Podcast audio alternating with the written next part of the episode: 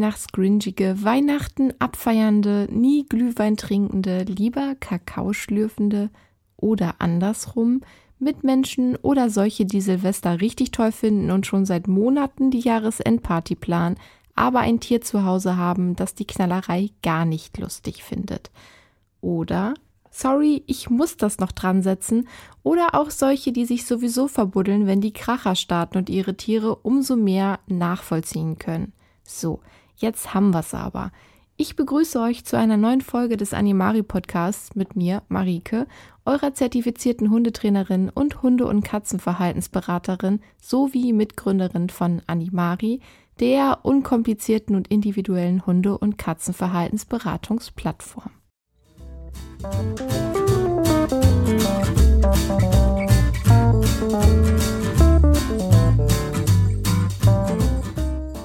Weihnachten steht vor der Tür. Naja, sagen wir mal so, es nähert sich stetig.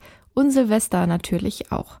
Einige Hunde- und KatzenhalterInnen verfallen jetzt schon in leichte Panik, vor allem wenn es erst das erste oder zweite Winterwonderland mit ihren Tieren ist. Was macht man nun mit der Familie? Die Katze mitnehmen, den Hund zu Hause lassen? Ist Tante Bertha allergisch gegen Hunde? Sind alle böse, wenn ich dieses Jahr nicht komme? Silvesterparty absagen? Hund mit auf den Weihnachtsmarkt nehmen? So viele Fragen.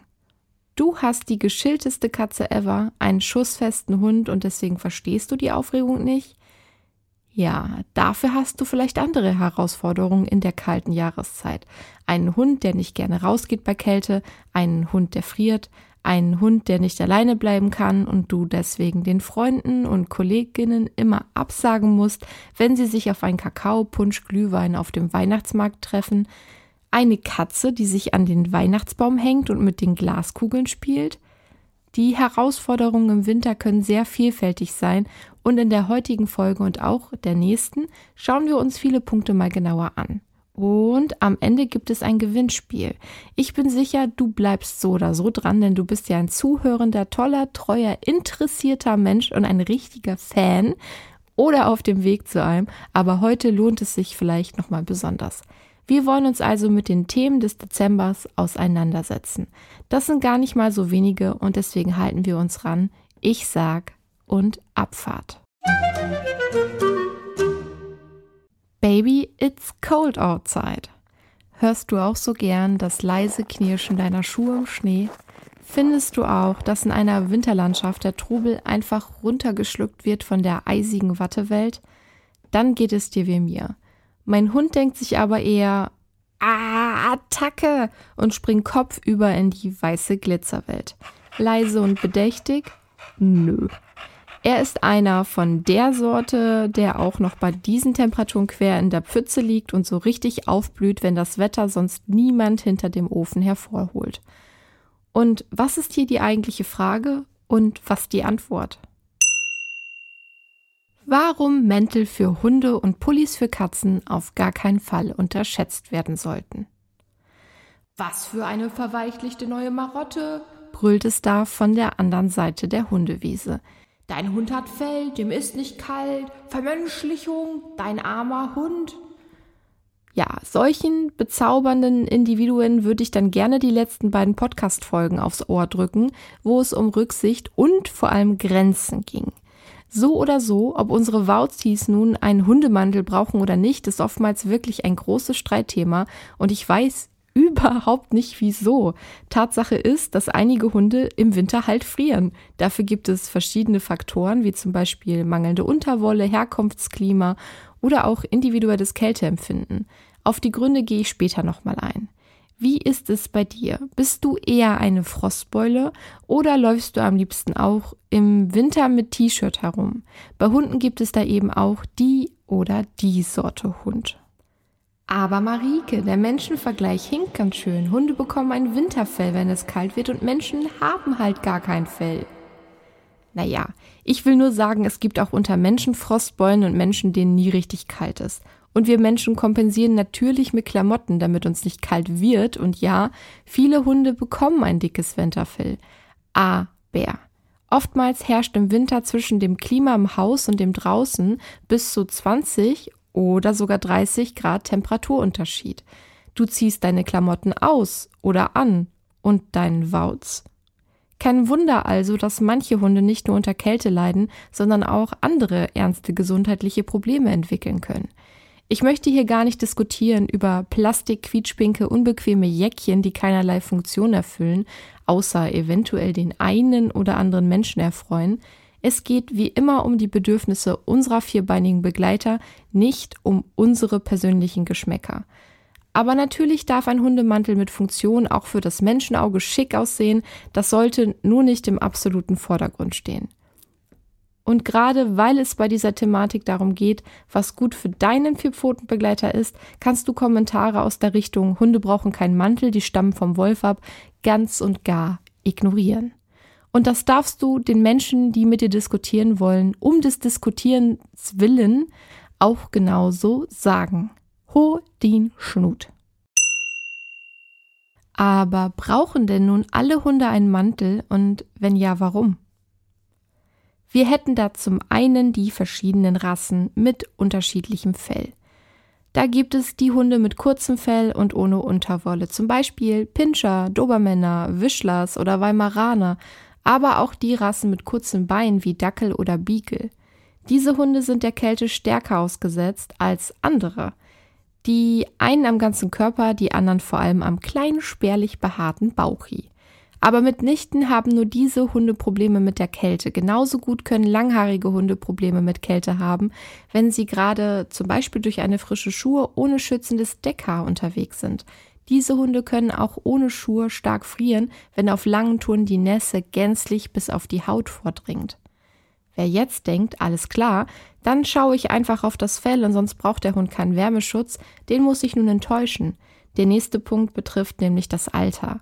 Welpen haben beispielsweise ein noch nicht ausgeprägtes Immunsystem, weshalb man sie vor zu starker Temperaturschwankung schützen sollte. Alte Hunde haben im Winter auch zunehmend Probleme. Oft spielt das Immunsystem nicht mehr so mit wie früher. Außerdem führt altersbedingter Muskelschwund oder Krankheiten wie Arthritis dazu, dass der Hund sich nicht mehr genug bewegen kann. Es fällt ihm dann schwerer, sich selbst warm zu halten. Soweit so klar? Und was ist mit der Herkunft? Auch die kann eine große Rolle spielen. Ein Hund, der seine ersten vier, fünf, sechs Jahre im sonnigen Spanien verbracht hat, der wird sich hier auch denken, was ist das? Ich friere mir hier den Poppes ab. Und dann hätten wir natürlich auch noch erkrankte Schnuffis. Vor allem Hunde, die mit Gelenk- und Knochenproblematiken oder Organschwächen zu tun haben. Hier kann eine Wärmeunterstützung wahre Wunder wirken und sichtlich zum Wohlbefinden des Hundes beitragen. Und es hat natürlich auch etwas damit zu tun, was du mit deinem Hund machst. Snorre ist kälteunempfindlich. Woran merke ich das? Er blüht regelrecht auf bei Minusgraden und planscht auch dann noch gerne im Wasser. Achtung, Blasenentzündungsgefahr incoming. Snorre wird sechs und er bewegt sich im Freilauf sehr viel. Es ist aber ein deutlicher Unterschied, ob wir an der Leine langsam unterwegs sind und an der Bushaltestelle stehen und warten oder ob er im Freilauf rumtobt. Auch die langsamen Spaziergänge scheinen ihm tatsächlich nichts auszumachen. Ich habe dennoch einen Mantel für ihn. Für wann? Für nach dem Sport. Ja, zu guter Letzt macht der Einsatz eines Mantels für Hunde Sinn, die aktiv Hundesport betreiben. Natürlich sollte die Jacke dabei nicht während des Trainings getragen werden, sondern in den Trainingspausen. So wird dafür gesorgt, dass die aufgewärmten Muskeln nicht sofort wieder auskühlen. Dadurch braucht der Hund sich nur einmal aufzuwärmen und zusätzlich wird das Verletzungsrisiko minimiert. Ja, okay, Snorre macht keinen Hundesport, aber wenn wir zurückgehen und er gelaufen ist und wir dann an der Haltestelle stehen, er tatsächlich sich in die nächste Pfütze gelegt hat, im Schnee gewälzt hat und einfach durchnässt ist, dann habe ich ein besseres Gefühl, ihm was Warmes anzuziehen. Wahrscheinlich gehört er dennoch zu der Sorte Hund, die das nicht wirklich braucht, aber auch er kommt im Winter mehr unter die Decke und das in der beheizten Wohnung. Auch er mag es also kuscheliger und auch ihm ist der nackte Boden, den er im Sommer vorzieht, im Winter zu kalt und unbequem. Also Bademantel an nach der Tour durch den Schneeregen und kleiner Fließmantel, wenn er mit Spielen und Rennen fertig ist und wir noch nicht in die warme Wohnung gehen.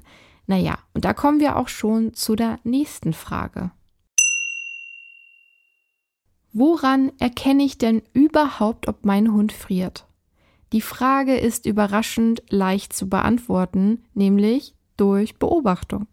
Am besten beobachtest du deinen Hund bei normaler Aktivität in einem kühlen Tag bei Wind, Schnee oder Regen, also dem Wetter, das einen dazu bringt, generell über den Einsatz eines Hundemantels überhaupt nachzudenken. Entscheidend ist hier die Art und Weise, wie dein Wauzbert sich bewegt. Läuft er verspannt, zieht er den Rücken hoch oder den Schwanz unter den Bauch, dann ist ihm ganz vermutlich kalt. Deutlicher ist noch ein sichtbares Muskelzittern oder das untypische Verhalten, dass er die Wohnung bei kaltem Wetter überhaupt gar nicht erst verlassen möchte. Es gibt auch Hunde, die sind bei kaltem Wetter gereizter, inaktiver, verhaltener, regelrecht miesepetrig und genervt. Auch hier würde ich mal versuchen, ob sich das mit einem kuscheligen Wintermantel ändert. Und worauf solltest du achten, wenn du deinem Wauzeschnuff einen Mantel anziehen möchtest? Ja, er muss halt passen. Was bringt der beste Mantel, wenn er nicht passt? Beine, Hals und Rute müssen frei und ungestört beweglich sein. Hilfreich sind hier besonders dehnbare Einsätze, die eine gewisse Abweichung von der Hundekörpernorm ausgleichen können. Der Mantel muss gut sitzen und darf kein Körperteil einschnüren oder auf der Haut scheuern. Er sollte aber auch nicht zu locker sitzen, denn dann wärmt er nicht genug und der Hund bleibt an den Gegenständen oder auch Sträuchern hängen. Genauso wichtig ist natürlich, dass der Mantel seinen Zweck erfüllt und besonders den wenig behaarten Bauch des Hundes abdeckt. Das ist noch wichtiger als der Schutz des Rückens, da dieser meistens sowieso schon besser geschützt ist. Eine ebenfalls empfindliche, oft unterschätzte Stelle ist der Nacken- und Halsbereich des Hundes. Diese Körperregion kann besonders mit einem Mantelkragen geschützt werden, der weit mehr ist als nur Deko. Wenn man einen Mantel mit Kragen wählt, sollte man allerdings darauf achten, dass es eine Öffnung zum Halsband gibt. Am besten ist auch eine Aussparung für das Geschirr, wenn du deinen Hund am Geschirr führst. Ansonsten wird das An- und Ableihen unnötig erschwert. Weitere sinnvolle Punkte, die bei dem Mantelkonstruktion im Idealfall berücksichtigt werden sollten, sind reflektierende Applikation und eine schützende Nierenpartie. Natürlich spielt auch das Material eine große Rolle. Es sollte auf jeden Fall waschbar und atmungsaktiv sein, je nach Verwendungszweck darüber hinaus wasserdicht und robust. Ja, ich weiß, das sind viele Kriterien und gerade Menschen mit Hunden, die eher untypische Körperformen haben, wissen, wie schwierig es ist, was zu finden, was optimal ist. Und da wären wir auch noch bei einem wichtigen Punkt. Mantel ist nicht gleich Mantel. Der Hundemantel muss auf jeden Fall der Situation angepasst sein, denn ein kuscheliger Wintermantel ist nicht für die Nutzung auf dem Hundeplatz geeignet und ein Regenmantel für den Sommer kann den Hund bei Minusgraden nicht warm halten. Es ist darum wichtig, dass Material und Mantelaufbau auf die jeweiligen Nutzungszwecke abgestimmt sind. Sonstige Dinge, die du beachten solltest. Du solltest den Mantel drin vom Verlassen des Hauses anziehen, damit es dem Hund leichter fällt, den Temperatursturz auszugleichen und sich zu akklimatisieren. Der Vierbeiner muss den Mantel dabei nicht über die gesamte Länge des Spaziergangs tragen. Wenn er mit Hundebekleidung spielen, toben und rennen möchte, würde, dann kann es schnell zu der Gefahr einer Überhitzung kommen. Immerhin schwitzen Hunde nicht und können deshalb ihren Wärmehaushalt nicht so einfach regulieren wie wir. Wenn dein Hund also aufgewärmt ist, kannst du den Mantel ruhig ausziehen und erst wieder anlegen, wenn er sich nach erhöhter Aktivität langsam wieder abkühlt. Das ist auch positiv für unseren nächsten Punkt, denn manche Mäntel schränken je nach Beschaffenheit und auch Voluminität die Hundesprache bis zu einem gewissen Maße ein. Denn ein solcher Mantel verdeckt ja viel vom Hundekörper. Dadurch kann es dann zu Kommunikationsmissverständnissen kommen, die bei fremden Hunden ängstliche oder auch aggressive Reaktionen hervorrufen können. Könnten. Und dann kommen wir nun zum Thema Hundemantel im Auto. Generell gilt, dass dein Hund den Mantel nicht benötigt, wenn die Fahrt so lang ist, dass die Heizung warm laufen wird. In diesem Fall ist ja für die nötige Wärme eh schon gesorgt und der Hundemantel sollte erst unmittelbar vor dem Verlassen des Autos angelegt werden, damit es nicht zu einem noch höheren Temperaturunterschied kommt. Und ja, es kann auch Probleme beim Anziehen des Mantels geben. Viele Hunde mögen das über den Kopfziehen von Dingen nicht und so ein Mantel sollte auf jeden Fall positiv aufgebaut werden. Es wird Hunde geben, die haben damit gar kein Problem und andere werden sie vielleicht sehr steif bewegen oder sogar einfrieren mit dem Mantel über dem Kopf. Die ganzen Tipps klingen immer so leicht und easy, meistens klingt es jedoch nur so. Aber vielleicht merkt dein Wauzeschnuff schon super schnell, welche Vorteile so ein Mantel mit sich bringt und schlüpft schnell und freiwillig hinein. Und wenn nicht, ja, dann muss leider ein langwieriger, langsamer Trainingsaufbau erfolgen. Ähnlich wie eine Therapiedecke kann etwas Enges am Körper aber auch zur Entspannung des eher nervösen und aufgeregten Hundes beitragen. Das nur mal so am Rande. Sind das die einzigen Themen im Winter? Der Mantel? Nö, natürlich nicht. Können sich Hunde und Katzen erkälten? Auch bei Hunden und Katzen können Zugluft oder das Liegen auf kalten Stein oder in kalter Umgebung zu Erkrankungen wie Blasenentzündung oder einer Schwächung des Immunsystems führen. Das kann eine Infektion der Atemwege begünstigen, denn Viren oder Bakterien haben dann ein leichteres Spiel. Ja, dann, tja, ab zu einem Tierarzt oder einer Tierärztin. Sollten Hunde bei Schnee und Eis Hundeschuhe, sogenannte Booties, tragen? Die Hundepfote ist von Natur aus recht robust, aber die Ballen sind bei manchen Individuen doch empfindlich und weich. Eine regelmäßige Kontrolle ist deswegen wichtig. Bei Hunden mit weichen oder rissigen Ballen kann es sinnvoll sein, den Tieren bei Eis und Schnee in der Stadt tatsächlich Booties anzuziehen. Diese schützen vor dem scharfkantigen Eis und vor Salz. Bei Schneematsch sollte für diese empfindlichen Hunde die festere Variante der Booties gewählt werden. Das kommt dir jetzt doch ein bisschen übertrieben vor, dann hast du noch keinen Hund mit blutigen Ballen gesehen. Ganz schrecklich und schmerzhaft sieht das aus. Natürlich lecken die meisten Wauzis dann noch daran herum, was es wirklich nicht besser macht. Und noch etwas gehört zu diesem Thema dazu, wenn du einen Hund mit langem Fell hast, dann solltest du bei Schnee die Haare um die Fußballen und auch zwischen den Nupsis unter dem Fuß kürzen. Achte dabei darauf, dass du nicht komplett alles rausschneidest oder rausrasierst. Natürlich haben nämlich diese Haare auch eine Funktion, sie hindern die Nupsis daran, aneinander zu scheuern beim Auftreten. Aber wenn du sie einfach lang wachsen lässt, dann verheddern sich Schnee und Eis in den Haaren und der Hund hat lauter Eisknoten unter und zwischen den Ballen und an seinem Fuß. Das tut beim Auftreten natürlich weh. Und wir sprechen hier nicht von ein, zwei eingeklemmten kleinen Eisbubbels. Dein Hund sieht dann aus wie mit Eiskugeln geschmückt. Beim Laufen schaukeln sie auch an, an den Beinen hin und her und du kannst sie auch nicht einfach herausziehen aus dem Fell. Natürlich schmelzen sie zu Hause ab, aber bei der Menge hast du dann auch einen kleinen See zu Hause und das Unangenehme für den Hund bleibt ja so oder so. Das kann auch bei Katzen mit besonders langem Haar passieren. Gut, eine Perserkatze wird wahrscheinlich jetzt nicht im Winter draußen spazieren gehen, aber wer weiß. Doch da gibt es ja noch andere Katzenrassen wie die Maine Coon oder die nordische Waldkatze. Schau einfach bei deiner Katze, ob sie durch den Schnee läuft und das eben beschriebene überhaupt passiert. Wenn nicht, dann brauchst du da natürlich nichts rumschnippeln. Aber wo wir gerade bei Füßen sind. Braucht der Hund im Winter eine spezielle Pfotenpflege? Ich sagte ja schon, das Hauptproblem im Winter ist das Streusalz. Salz ist vor allem bei trockenen, rissigen Ballen ein Problem, denn es kann in die Ritzen eindringen und Schmerzen verursachen. Viele Hunde lassen sich ungern an den Ballen anfassen, was das Einreiben mit Melkfett oder Vaseline natürlich dann erschwert. Ein Training dazu kann sinnvoll sein, damit die Ballen und die behaarten Bereiche dazwischen vor dem Spaziergang behandelt werden können.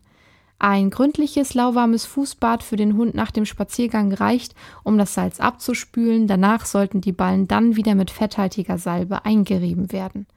Bei einer schmerzhaften Reizung der Ballen durch Salz leckt der Hund die Stellen exzessiv und fördert damit eine weitere Reizung und auch Entzündung. Zusätzlich nimmt er dabei vermehrt Salz auf, was zu Magen-Darm-Reizung führen kann.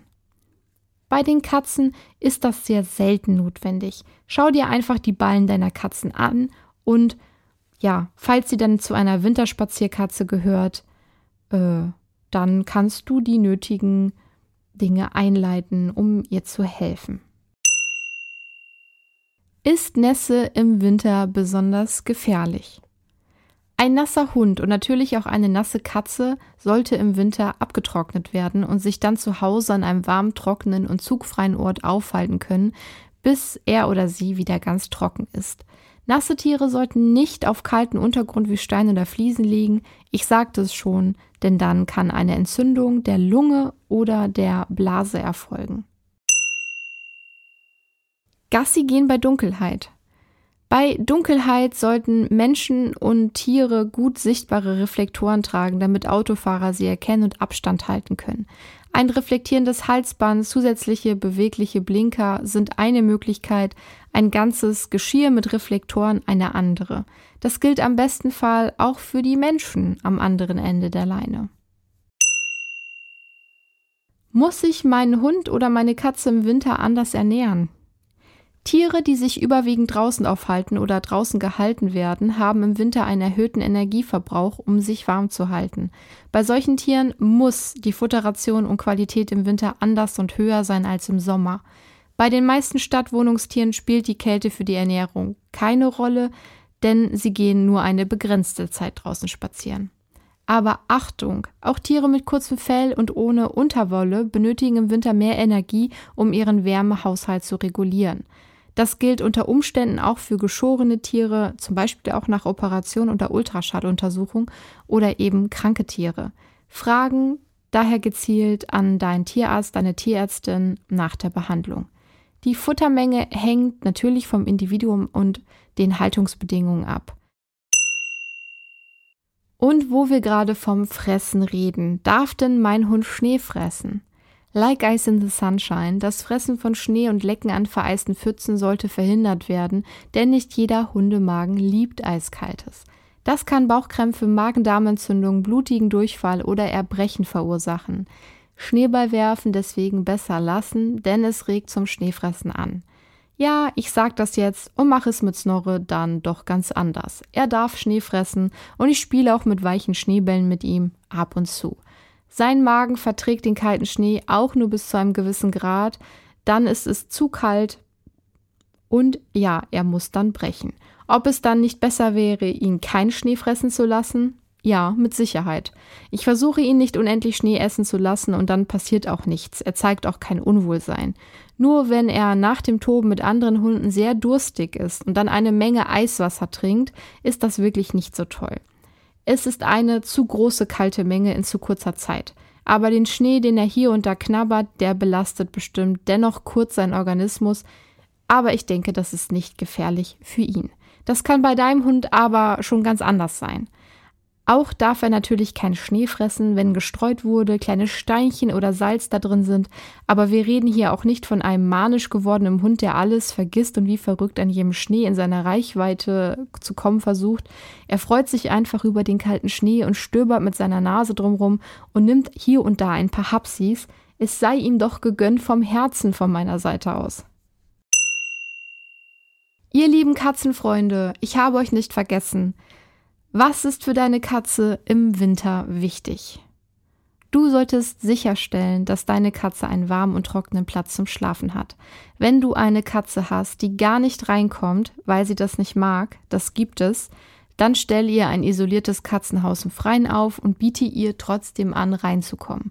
Wir hatten auch so eine Katze, die kaum rein wollte, als ich Kind war. Sie hätte jederzeit gedurft, aber sie wollte einfach nicht oder sehr, sehr selten.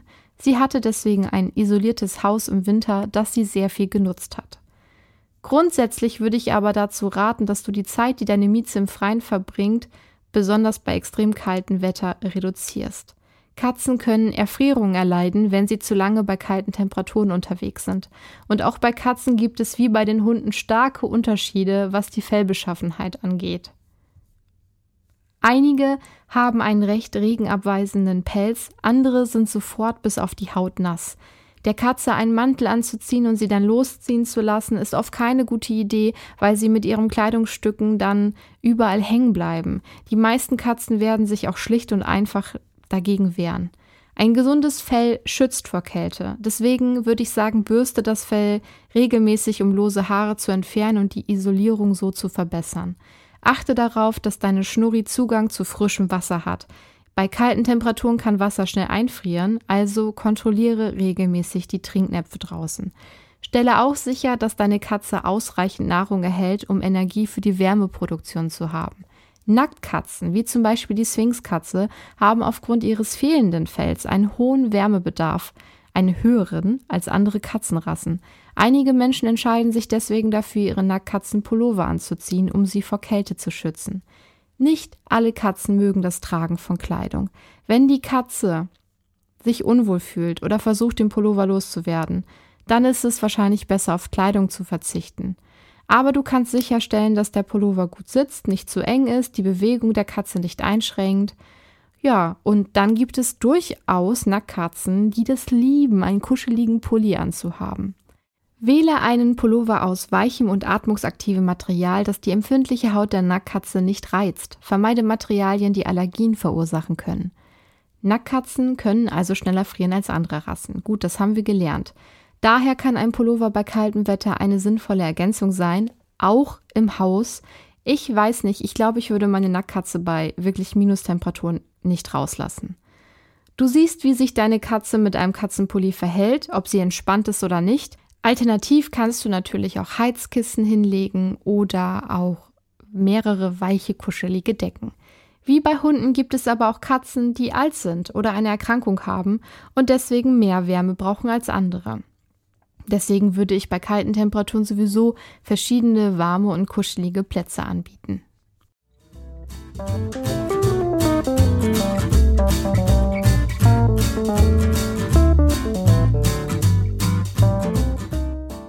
Weihnachtsmusik, süßer Duft nach Mandeln, Schmalzgebäck und Liebesäpfel, Glühwein, Apfelpunsch, Zimtgeruch, Stimmgewirr, viele Füße, Gedränge, rote Wangen und kalte Nasen – was für den einen die eine wie der Himmel auf Erden klingt, ist für den anderen die andere absoluter Horror. Gedränge vor jedem Stand und Unübersichtlichkeit zu den späten Stunden zumindest. Und mittendrin der Hund. Glühweinstände, Schießbuden und Weihnachtsmusik gehören für viele Menschen zum Winter dazu und viele Hundefreunde möchten ihre Lieblinge gerne überall hin mitnehmen. Und nun hört und liest man eigentlich durchgängig, ein Hund hat auf einem Weihnachtsmarkt nichts zu suchen. Ist das so?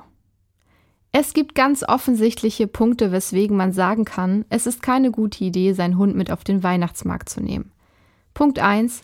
Weihnachtsmärkte sind eng und laut. Vor allem kleine Hunde werden zwischen all den Menschenbeinen auf Weihnachtsmärkten schnell übersehen und auch große können versehentlich getreten, gerempelt oder umgerannt werden. Punkt 2. offensichtlich, Weihnachtsmärkte sind voller Menschen. Im besten Fall wollen die Menschen auf dem Weihnachtsmarkt einfach nur freundlich sein und deinen Wauzi streicheln. Im schlimmsten Fall sind sie betrunken und grob zu deinem Hund. So oder so, nicht jeder Hund mag fremde Menschen, erst recht nicht, wenn es im Gewimmel des Weihnachtsmarktes keine Möglichkeit zum Ausweichen gibt. Bevor die Hunde dann vor Panik vielleicht sogar zuschnappen, ist es vielleicht die bessere Alternative, sie zu Hause zu lassen. Punkt 3. Weihnachtsmärkte sind potenziell gefährlich. Wenn Hunde heruntergefallene Essensreste oder Müll essen, kann das dann leicht zu Bauchschmerzen oder Verdauungsproblemen führen. Noch gefährlicher wird es, wenn Hunde Knochen und Grillreste verschlucken, vom heißen Glühwein, der im Gedrängel auf Hunde landen könnte und Scherben auf dem Boden ganz zu schweigen. Egal wie sehr man aufpasst, festhalten können wir, sicher ist es für Hunde auf Weihnachtsmärkten nicht. Und das ist jetzt das Abschlusswort. Natürlich nicht, denn ich spreche hier ja. Ich gehe mit Snorre auf den Weihnachtsmarkt, aber natürlich nicht am Freitag oder Samstagabend. Sowieso nicht abends, wenn das Gedränge groß ist. Ich finde auch, da hat der Hund nichts von. Aber ich finde es schön, mit ihm mittags, wenn noch was gar nichts los ist, mit ihm über den Markt zu spazieren. Er ist gern unter Leuten, er mag den Trubel, er ist nicht gestresst. Er ist neugierig, aufgeschlossen und freut sich, mit mir ein kleines Abenteuer zu erleben. Wir nutzen den Weihnachtsmarkt zum Training, auch bei etwas mehr Trubel entspannt bleiben zu können. Wir stehen nicht stundenlang an einem Glühweinstand und er muss sich auch nicht die Beine in den Bauch stehen. Wir machen das zusammen, nicht weil ich mein eigenes Bedürfnis erfüllen möchte und er eben mit soll. Ich habe schon oft erlebt, dass Leute angemeckert werden, wenn sie mit einem Hund auf einem Markt auftauchen. Manchmal verstehe ich, dass Leute ihren Kopf schütteln, vor allem wenn der Hund in einem hohen Stresslevel ist, zittert, nervös ist, seine Rute eingeklemmt ist und hilflos zu seinen Menschen schaut. Aber natürlich sollte man seinen Hund, der Probleme mit Lautstärke, vielen Menschen etc. hat, nicht mitnehmen. Für so manche Menschen ist der Weihnachtsmarkt schon eine Herausforderung. Wie soll es dann für einen Hund sein, mit viel geschärfteren Sinnen im Bereich der Akustik und der olfaktorischen Künste, also der Aufnahme der Gerüche? Aber manchmal ist es auch unnötig, die Menschen und ihre Hunde anzumeckern. Die Menschen stehen vielleicht extra abseits mit ihren Hunden nicht im Getümmel. Der Hund ist vielleicht tiefenentspannt und einfach neugierig und freut sich, bei seinen Menschen zu sein. Und vielleicht wird die ganze Zeit auf das Befinden des Hundes geachtet. Weißt du das genau? Schau noch mal hin. Wird der Hund von den Menschenbeinen hin und her geschubst? Nicht cool. Warum wird dann überall gesagt, lass den Hund zu Hause? Es ist einfacher. Es ist einfacher zu sagen, lass es weil es viele gute Gründe gibt, es zu lassen und viele Menschen nicht gut differenzieren können und reflektieren können, ob es nun für ihren Hund irgendeinen Mehrwert hat oder nicht. Und um es den meisten Hunden zu ersparen, spricht man einfach sich dafür aus, es zu lassen. Verstehe ich, möchte ich dennoch nicht machen. Grundsätzlich würde ich allen Punkten, die angesprochen wurden, hier zustimmen, und ich bin dennoch der Meinung, es gibt Ausnahmen, es gibt andere Situationen und es gibt Menschen, die nicht ignorant sind. Aber Marike, was soll das denn für ein Mehrwert für den Hund sein? Glasscherben, tausend Gerüche und Lautstärke? Der Mehrwert ist es, bei seinem Menschen sein zu können, mitzukommen. Dieser Mehrwert rechtfertigt keinen wahnsinnigen Stress, versteht mich nicht falsch, aber ich kann für mich und Snorre sagen, wir haben zusammen Spaß. Aber das ist eine gewählte, explizite Situation, kein Mitschleppen. Und dennoch gibt es Hunde, die einfach happy sind, bei ihrem Menschen zu sein, auch wenn sie nachmittags gehen, wo schon ein bisschen mehr los ist. Im Zweifelsfall lasst euren Wauzi tatsächlich zu Hause. Kleine Hunde kann man natürlich auch herumtragen oder in Vorrichtung vor dem Bauch deponieren, aber auch da viele Hände, die den Hund vielleicht streichen wollen, Enge und Lautstärke. Aber auch da gibt es bestimmt Hunde, die es einfach lieben mitzukommen und vor deiner Brust ist so ein Hund natürlich auch sicherer als auf dem Boden bei Müll und Glasscherben. Ich würde es einfach, um es abschließend zu sagen, nicht pauschal verurteilen. Meine lieben Animaris, es gibt ein Gewinnspiel wie angekündigt. Wow! Ja, und was gibt es zu gewinnen? Eine Überraschungsbox zusammengestellt von mir für deinen Hund oder deine Katze nach den Vorlieben deiner flauschigen Freunde.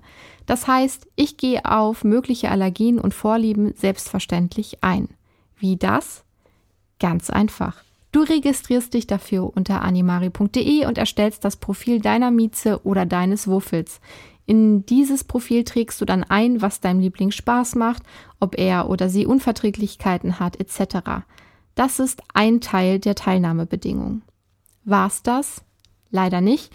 Du musst auch noch mindestens 18 Jahre alt sein und um im Topf des möglichen Gewinners, der möglichen Gewinnerin zu landen, fehlt noch was und zwar eine Geschichte. Erzähl mir, erzähl uns, also mir und der Community, eine Geschichte über dich und dein Tier. Das kann alles Mögliche sein. Die Story, wie ihr zusammengekommen seid. Oder Bezug nehmen auf die letzten beiden Folgen. Eine Geschichte, wo eine Situation sehr brenzlig war. Eine Geschichte, in der allen HörerInnen nochmal klar wird, wie wichtig Rücksicht ist, zum Beispiel. Oder dein Tier hat mal etwas Verrücktes angestellt. Egal, was du uns erzählen möchtest, ob es 10 Zeilen sind oder 200, schreib deine tierische Story auf und sende sie an podcast.animari.de. Betreff Gewinnspiel 2023. Was müsst ihr noch wissen? Wie ich auswähle? Nicht per Zufall, ich wähle gezielt eine Geschichte aus. Ob du gewonnen hast, werde ich dir per Mail mitteilen und zwar am 17.12.2023. Das Paket wird dann in der Woche darauf an dich verschickt. Der oder die Gewinnerin wird außerdem in der Folge am 17.12. bekannt gegeben und deine Geschichte wird verlesen. Wenn du anonym bleiben möchtest, schreib das einfach dazu, darauf nehme ich natürlich Rücksicht. Es ist wichtig, dass du dich meldest, wenn du gewonnen hast, und zwar innerhalb einer Woche nach Bekanntgabe, sonst behalte ich mir vor, eine neue Geschichte auszuwählen und einen neuen Gewinner, eine neue Gewinnerin zu bestimmen. Die Veranstalterin, also ich, übernehme keine Haftung für Schäden, Verluste oder Verletzungen, die im Zusammenhang mit der Teilnahme am Gewinnspiel oder der Nutzung des Gewinns entstehen können. Die TeilnehmerInnen handeln auf eigenes Risiko, die Veranstalterin, also ich, hafte nicht für technische Probleme, die außerhalb meiner Kontrolle liegen und die Teilnahme am Gewinnspiel beeinträchtigen könnten. Das Gewinnspiel steht in keiner Verbindung zu den Plattformen, auf denen es beworben wird und wird weder von diesen gesponsert noch unterstützt. Äh, ich glaube, das war's mit dem rechtlichen Zeug dazu. Ich freue mich auf eure Einsendung und bin gespannt auf die Geschichten. Und einer oder eine kann sich jetzt schon auf ein schönes individuelles Paket für Hund oder Katz freuen. Und wo wir gerade bei Paketen und Geschenken sind,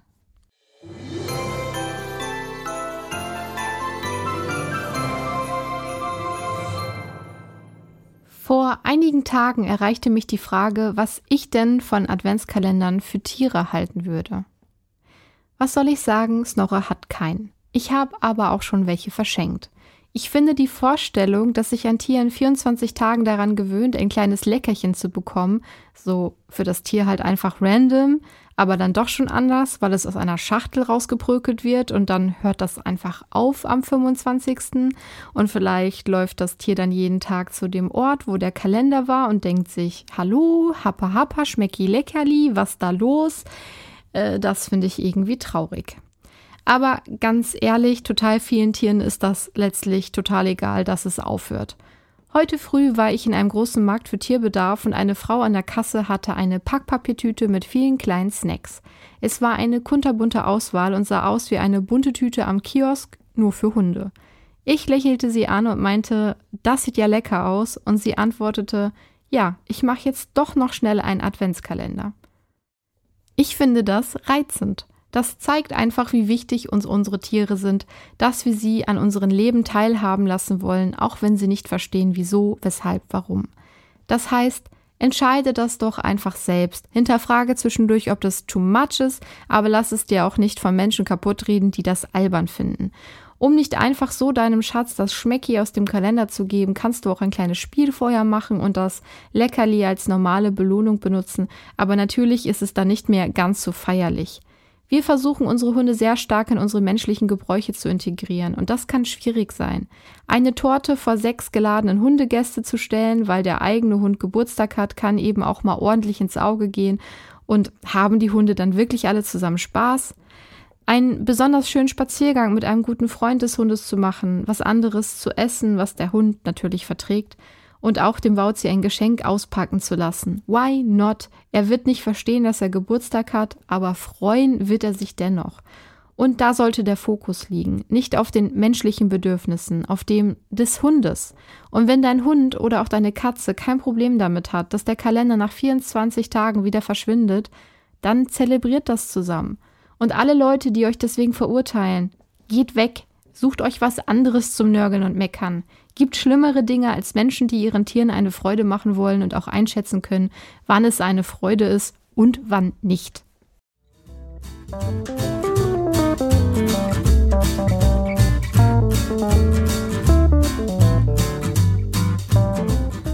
Und damit sind wir am Ende des ersten Teils angelangt. Nächste Woche machen wir mit Tieren als Weihnachtsgeschenke weiter, Tierheime nach Weihnachten und natürlich das große Thema Feiertage mit Familie und Tier und Silvesterangst. Ich freue mich auf nächste Woche und hier noch ein kleiner Reminder, dass ihr mich auch auf Instagram findet unter animari-official. Denkt doch bitte daran, eine Bewertung dazulassen bei dem Streamingdienst, bei dem ihr hört und den Podcast mit den Menschen zu teilen, von denen ihr glaubt, er könnte ihnen gefallen. Damit helft ihr mir wirklich sehr sichtbar zu bleiben, beziehungsweise es überhaupt zu werden. Danke an alle, die zuhören, immer wieder einschalten, mich weiterempfehlen. Ihr seid super. Ich wünsche euch diese Woche einen guten Start in die Weihnachtszeit. Stressfreie Weihnachtseinkäufe, hinterfragt ruhig hier und da den Konsum, genießt das, was ihr genießen wollt, lasst andere Menschen, die keinen Weihnachten feiern wollen, in Ruhe, drängt anderen keinen Alkohol auf und findet für euch selbst hier das richtige Maß. Huch, das sind gar keine Wünsche mehr, sondern Ratschläge. Moment, ich muss in den Modus zurück. Ich wünsche euch wenig Verkehrschaos, wundervollen, pudrig zuckrigen Schnee, Heizkosten, die nicht durch die Decke schießen, Wohnungen, die gut isoliert sind Unsere ist es nicht, by the way. Katzen und Hunde, denen die Kälte wenig ausmacht, Lösungen, falls es ihnen doch etwas ausmacht und ArbeitgeberInnen, die sich bei der Weihnachtsfeier nicht lumpen lassen. Und alle, die mit Weihnachten nichts anfangen können oder wollen, es nicht feiern aus sehr vielen Gründen, denen wünsche ich, dass sie sich einen entspannten Dezember machen können. In Deutschland dem Weihnachtstrubel ausweichen können wird wohl kaum möglich sein, also hoffe ich, ihr schafft es, euch eure Wohlfühlzone zu Hause zu machen. Und an alle Weihnachtsverrückten, viel Spaß! Ich persönlich liebe die Weihnachtszeit und schicke an alle, die es gebrauchen können und möchten, eine dicke und warme Konsensumarmung. Ich verabschiede mich von euch und hoffe, wir hören uns nächste Woche, wo es dann wieder tierisch was auf die Ohren gibt. Ganz liebe Grüße und die besten Wünsche und somit wow, ciao und miau von mir. Bleibt wie immer perfectly possum.